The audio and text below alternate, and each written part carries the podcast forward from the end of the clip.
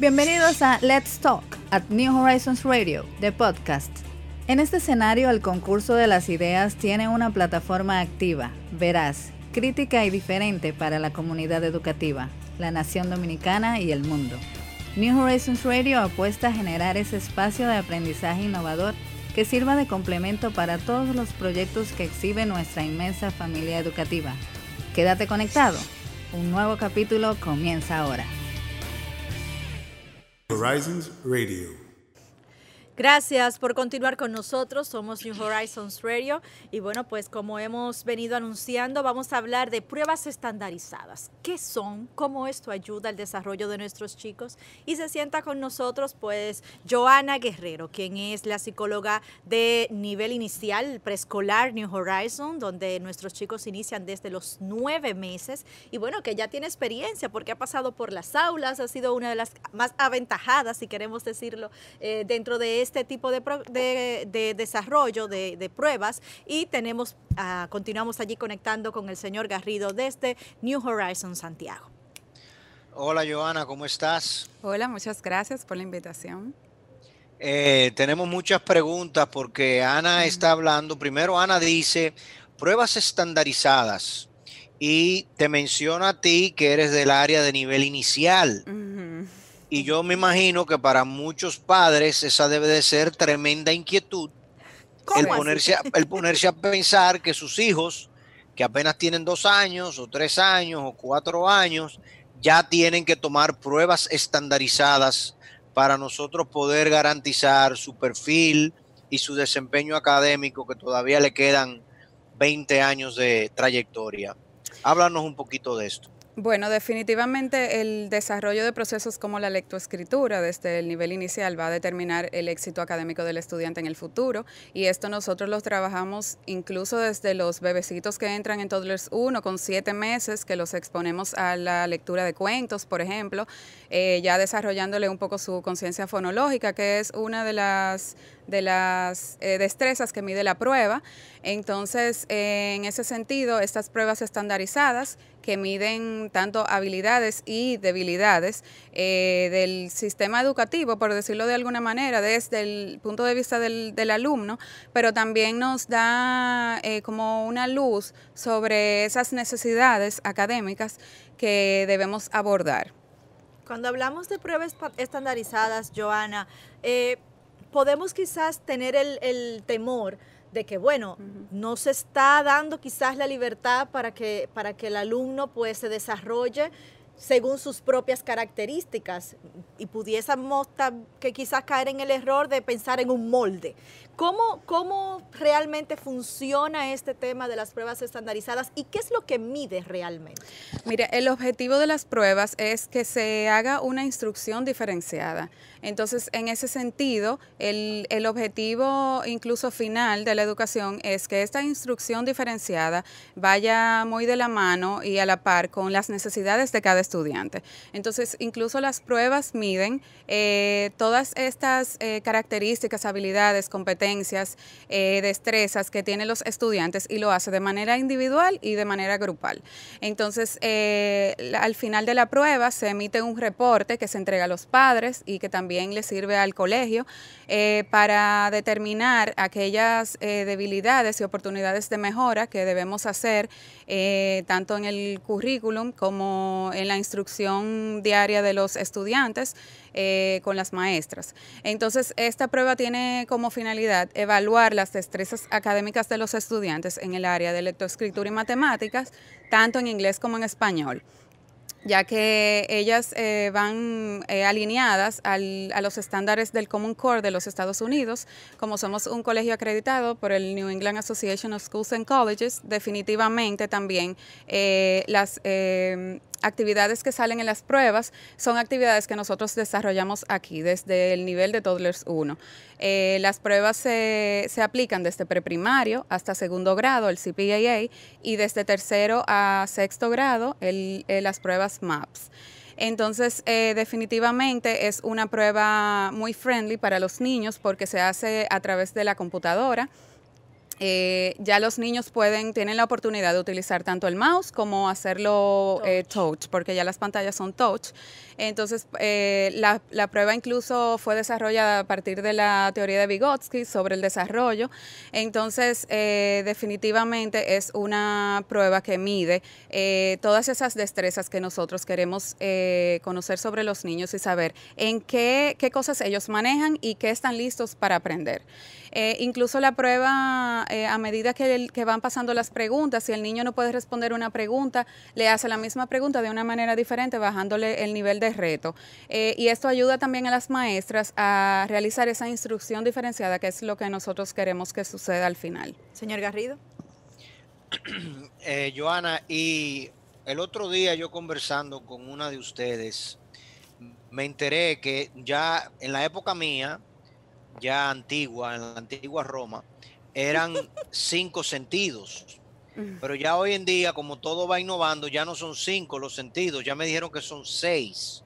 ¿Tú podrías, por favor, aclararle al público que nos escuche y que nos ve el sexto sentido que ya hoy en día, y no es el sentido que la gente a veces dice, no, porque mi sexto sentido, eh, que hoy en día nosotros evaluamos en el aula de los alumnos y cómo lo vamos desarrollando porque a la hora de hablar de una prueba diagnóstica que se brinda dos o tres veces al año y que estamos hablando que es una prueba que en algunos casos se maneja con una, eh, con una computadora o una tableta, si el niño tiene siete meses o tiene un año y medio, yo me imagino que la interacción del docente y, el alumno tiene que ser muy intensa. Eh, cuéntanos a ver, primero háblame del sexto sentido. Bueno, definitivamente nosotros desarrollamos todos los sentidos a través de la instrucción. Eh, sin embargo, no tenemos, nos tenemos que adaptar a las exigencias del siglo XXI.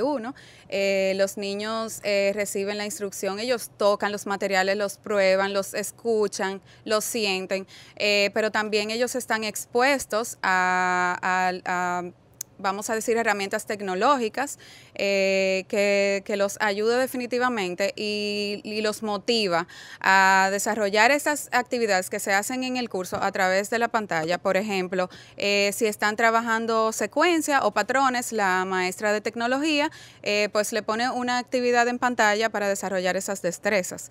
Entonces, los niños sí aprenden a través de los sentidos y, y el objetivo de nosotros es desarrollarlos aún más, exponiéndolos a todo tipo de, actividades, de sensaciones, que ellos puedan expresarse y también siempre incluyendo a los padres en este, en este proceso. Sí, lo, hemos visto eh, en el aula interactuando con pasta, con, eh, sustancias de distintas formas y colores, eh, y obviamente muchas de ellas que son muy sabrosas, ¿no? Eh, que, terminan en la boca, que es allí donde, donde ellos también desarrollan una parte importante de sus habilidades. ¿Qué tal el tema de, del, ah, del bilingüismo desde, desde nivel inicial y cómo se manejan estas pruebas estandarizadas? La prueba mide eh, eh, estas habilidades tanto en lectoescritura como matemática en inglés y en español. Y desde los bebecitos de siete meses en Toddlers 1 están expuestos al, idioma inglés a través de los cuentos, a través del círculo, a través de las actividades. Ellos reciben una instrucción eh, bilingüe. Eh, desde que entran en, en, Toddlers 1 con 7 meses y ya un niño en preprimario, en preprimario puede mantener una conversación, entiende todas las instrucciones en inglés y la, la prueba mide también esas destrezas y nos da una visión más global sobre eh, las eh, herramientas que tenemos que utilizar para seguir mejorando esas habilidades. En el caso de, de los resultados de las pruebas, Joana, cuando vemos que hay chicos que requieren de algún tipo de seguimiento, eh, ya sea eh, porque está digamos que por encima de la media o por debajo de la media. ¿Cómo se trabaja esta instrucción diferenciada en el aula? Eh, bueno, todavía cuando están, están más pequeños, pues los grupos son más pequeños, pero ya cuando vamos a primaria, pues los grupos tienden a ser estandarizados por la cantidad de chicos. ¿Cómo se maneja eh, este tipo de, ya entonces, de instrucción? Bueno, al finalizar las pruebas, eh, luego de las tres administraciones que tenemos, hay una en invierno, otra en otoño y otra en primavera. Entonces, al final finalizar la prueba se emite un reporte que se entrega a los padres, también le sirve a las maestras. Ellas hacen una planificación con, una instrucción diferenciada para, para todos estos eh, alumnos, dependiendo del nivel en que terminaron al finalizar la prueba. Em, los eh, chicos también llevan a casa actividades que pueden realizar con, su, con sus padres, ya que el colegio siempre trata de, eh, de fomentar como que los, que los padres puedan venir al colegio, que se integren en las actividades de los chicos y que estén al tanto de su desarrollo socioemocional, conductual, académico. Entonces, eh, a partir de ese reporte que se emite, las maestras hacen una planificación con actividades directamente eh, desarrolladas para esos chicos.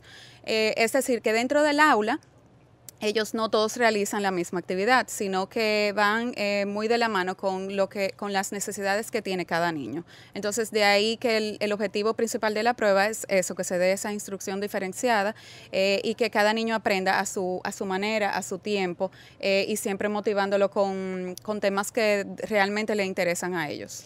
Excelente. Señores, este tema es bastante interesante y como ustedes pueden ver, pues tiene muchas aristas a través de las cuales pues uno enfocarse. Vamos a hacer una pausa comercial y cuando regresemos continuamos conversando con Joana Guerrero sobre el tema de las pruebas estandarizadas, pruebas diagnósticas, qué son y cómo funcionan, cómo, eh, bueno, pues inciden en, en el desarrollo académico de nuestros chicos. Ya regresamos. New Horizons Radio. Y bueno, tenemos muchísimas más inquietudes, ¿cierto? Sí. Joana, eh, pero yo tengo la inquietud de que la gente te conozca, de que la gente sepa quién es Joana Guerrero y cómo llegó Joana Guerrero a ser la psicóloga del colegio, porque tú llegaste, ¿verdad? En un interplanetarium y en este año, en agosto, te pusimos en esa posición. Ay, no. No, no, no. Yo, yo estudié psicología clínica. Yo tengo 10 años en el colegio. Eh, estuve en preescolar en todos los niveles durante muchos años. Eh, definitivamente yo me he estado preparando también en el área de psicología, que fue mi carrera. Eh, y aquí estamos. ella, ella le gusta como que más hablar de la parte académica. Se puso tímida de que, ustedes le puse esa pregunta. Sí, pero es importante que la gente sepa y entienda que New Horizons, esa es la parte que a mí me interesa recalcar, que New Horizons es un lugar donde todos los que estamos, sobre todo los que están en el área académica, han hecho una carrera y a lo largo de esa carrera pues van creciendo profesionalmente y ocupando posiciones en la medida o intereses en la medida en que van desarrollándose. Así y eso es, es muy importante que la gente lo sepa porque la idea es que tú tengas espacio para tú crecer, para tú perfeccionarte y que si mañana comenzaste como psicóloga clínica, pero tú te quieres especializar en la lectoescritura, pues tú puedes ser coordinador de, de lenguas o tú puedes ser promotor del área de lengua y de literatura, como está la profesora Banja Coco, por ejemplo, hoy en día, y que así cada uno de ustedes, cada una de ustedes ha tenido la oportunidad de garantizar eh, eh, sus inquietudes profesionales. Así es. Y precisamente esas inquietudes profesionales nos llevan a los alumnos porque estas pruebas diagnósticas y estas pruebas estandarizadas, como bien dice Joana, además de que nos dicen ahora en la temprana edad cuáles son las características particulares de cada alumno para yo poder entonces hacer una, digamos, un, menú particular para ti, ¿no? Lo que sería una educación eh, diferenciada. Mañana, cuando ya los muchachos empiecen a crecer y estén de tercero, cuarto, quinto de primaria en adelante, pues tienen la oportunidad en New Horizons de ir eligiendo esas materias, esas áreas del saber que más le inquietan y vayan haciendo su track profesional para luego poder tomar las pruebas y los exámenes y las materias con las cuales ellos realmente tienen mucho interés. Así es, y justamente eh, agregar un poquito también, señor Gargido, a eso que usted decía, en el crecimiento profesional, eh, bueno, pues de, de, todo nuestro staff académico, también señalar que la importancia del background de nuestro staff es que justamente no están improvisando con nuestros chicos. Son gente que se ha preparado, que conoce perfectamente la filosofía New Horizons y puede eso llevarlo a las aulas. Y justamente Joana hoy es nuestra eh, psicóloga del área de nivel inicial, pero viene de las aulas. Y justamente ahí viene la pregunta, Joana. La aplicación de estas pruebas estandarizadas. Los chicos desde temprano se meten en el tema rígido de que estoy tomando una prueba, un examen. ¿Cómo funciona de cara a los chicos para que sea lo más... Eh, digamos que, viable posible, que no, me, que no se me sumen quizás los nervios de que estoy siendo evaluado. Mira, para los chicos eh, la prueba es presentada como un juego en la computadora para la cual no tienen que, hacer ningún tipo de estudio, no tienen que estudiar, no es una tarea. Eh, tratamos de que ellos no se pongan ansiosos porque, porque queremos que en el momento en que ellos realizan la prueba estén lo más tranquilo posible, que no sientan como esa ansiedad de que es una prueba, de que me van a evaluar. Y, y de hecho, la prueba no eh, no afecta de ninguna manera las evaluaciones de los chicos. Es más como un juego, eh, no necesitan estudiar y, eso se le, se le hace saber a los padres. Ellos saben que los niños no necesitan estudiar, es un juego en la computadora y así se lo, se lo proponemos. Y entonces tenemos estas pruebas que van hasta sexto grado, pero nuestros chicos, señor Garrido, ahí usted quizá pueda eh, ampliar un poquito. Ya cuando entran a middle school o a high school, pues tienen otro tipo de pruebas también más, digamos que formales, que por ejemplo los SAT, que, que, tienen digamos que otro tipo de, de rigor, ¿no? No, las pruebas diagnósticas del colegio se dan, tal y como dice Joana, los MAPS, por ejemplo, en todos los niveles, incluyendo bachillerato. Pero esas son pruebas diagnósticas que nosotros damos para nosotros saber al principio, a mitad del año escolar y al final del año escolar, cómo, primero cómo estaban luego cómo se van desarrollando y al final qué logramos. Eh, las pruebas estandarizadas que tú mencionas, externas, como el SAT, el, Scholastic Aptitude Test, o, los, eh, el TOEFL, por ejemplo, para los que, están aplicando a universidades en Estados Unidos, los ACT también, que son para universidades en Estados Unidos junto con el SAT, cualquiera de las dos, ya hay ahí un todo un debate de cuál de las dos líneas de, de conocimiento, cuál de las dos pruebas son más eh, requeridas, depende de la universidad a la que tú apliques. Y hay también SAT particulares, o sea, si yo quiero estudiar economía, yo puedo tomar un SAT para lo que yo voy a estudiar, lo mismo pasa con la ingeniería, etcétera. Ya esas son pruebas para aplicar a las universidades. Y obviamente desde séptimo curso, pues nosotros comenzamos a ofrecer esas pruebas para los alumnos que están interesados en tomarlas. Primero el PSAT, el Pre-Scholastic Aptitude Test, y ya luego el SAT. Así es. Bueno, Joana, eh, ¿alguna otra idea que tú entiendas que quizás cómo los los papás pueden involucrarse en conocer este tema porque de repente, o sea, tú señalas que a la casa van algún tipo de reforzamiento en caso de ser necesario, pero ¿cómo me involucro como papá? ¿Cómo conozco? ¿Qué, qué debo hacer para que esto no sea simplemente, ah, bueno, es una tarea más, un ejercicio más que los chicos están haciendo del colegio? Mira, antes de administrar la prueba, se le informa a los padres lo que va a pasar, cómo ellos tienen que hacer el seguimiento de la prueba, incluso las profesoras eh, ponen algunas actividades de tarea para realizar en la casa. De esa manera también los padres se ven involucrados en el proceso, que no es simplemente que el niño tomó la prueba y, el colegio lo maneja, sino que también desde la casa eh, requerimos de la ayuda de los padres. Y por ese lado, a través de las tareas y de una comunicación e interacción con las maestras diarias, eh, los padres se pueden ver involucrados en el proceso. Excelente, señor Garrido. Bueno, yo no sé si ustedes de allá tenga otra pregunta para Joana, pero ha sido como que bastante edificante, ¿no? No, que todos los padres desde nivel inicial, desde toddlers, sepan que estamos trabajando y tratando de eh, garantizar que sus hijos tengan la educación que más se adapta a las necesidades particulares de cada uno de ellos aunque se esté trabajando en un ambiente colectivo. Así es. Bueno, pues nosotros seguimos haciendo conexión desde la ciudad Corazón. Joana, muchísimas gracias, por tomarte este tiempito para compartir con nosotros. Te hemos sacado con un poquito de tu rutina y qué bueno, porque vemos otras habilidades. de repente te tenemos por acá. Luego la vamos a invitar para que nos hable de la lectoescritura con los niños pequeñitos y ya luego entonces con las, eh, con el caso de preprimario sobre todo, que es un caso muy particular. No, y es toda una aventura el preescolar de New Horizon, definitivamente. Bueno, nosotros vamos a una pausa y cuando regresemos tenemos más contenido en esta versión de martes de New Horizons Radio. New Horizons Radio.